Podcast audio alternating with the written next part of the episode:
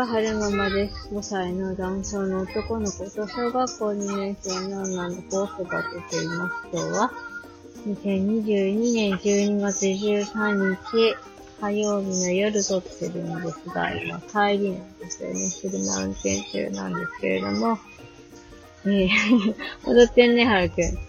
あの、しょ、今日、えー、小学校2年生のお姉ちゃんの担任の先生との面談があったんですよね。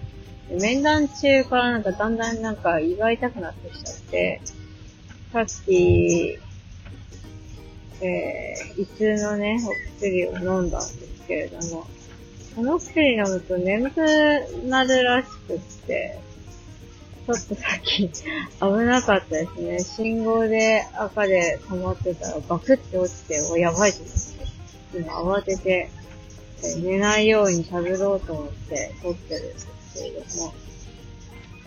いやー、ほんとね、困っちゃうね、メンタル弱くてね。強くなりたいでー。まったくもう、鋼の、鋼の心が欲しい。最近よく YouTube でミスティの、あの、ミスティって、あの、誰でしたっけ？うんと、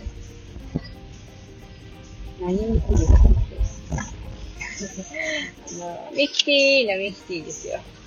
そう、まあ、YouTube はね、よく見るんですけど、ミキティは鋼の心を持ってるんです。で、だからね、あんまり凹むとかないらしいんですよ。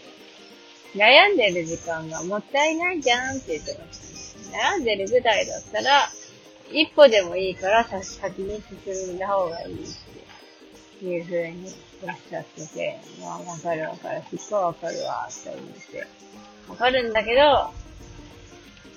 わかると、そう、悩むぐらいだったら、一歩でもいいから先に進んだ方がいいっていうのは頭では分かっているんですけれども、いやー、なんかいろんなことにメンタル削られちゃう。体に不調が 出まくってますね。どうしたもんかいなって感じなんですけど。わ。今痛いぜー。がね、胃が、胃を痛める必要ないのでね、特に先生怖いわけでもない。変なこと言われたわけでもないし、逆に、ちょっと褒められたところもあったし、なんでこんなに指を痛めねばならないのか、思うん。ですけれども、あれもしかして面談のことで胃が痛いん。じゃないのかそれとも、昨日言われた先生のことを聞いてってん。のか、何が原因で胃が痛いのかよくわからないん。ですけど、今胃が痛いっていうのはまずいい。ね。困った、困った。えー、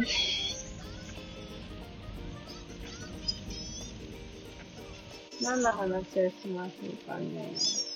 そう、さっきね、自分で撮った収録を聞き直してたんですよ。これ配信できるかなーなんて思いながら。そしたらちょうど、あの、お釈迦様の話をしてたので、お釈迦様の話をしようかなと思うんですけれども、私、幼稚園が仏教の幼稚園だったんですよね。だから、よくお釈迦様の誕生の劇かをね、毎年年に1回やるんですよ。で、お釈迦様の、えー、物語をね、その、読み聞かされるんですけど、先生から。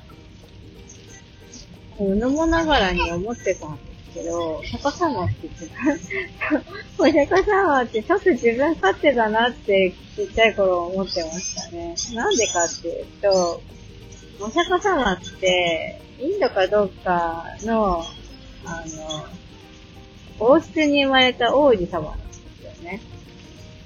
で、王室に生まれた王子様で、お北き様がいたんだけど、なんかふと、こう、なんか、悟りを開きたいだったかな。なんか修行したい気持ちになったらしくて、奥さんと子供を置いて修行の旅に出るんですよね。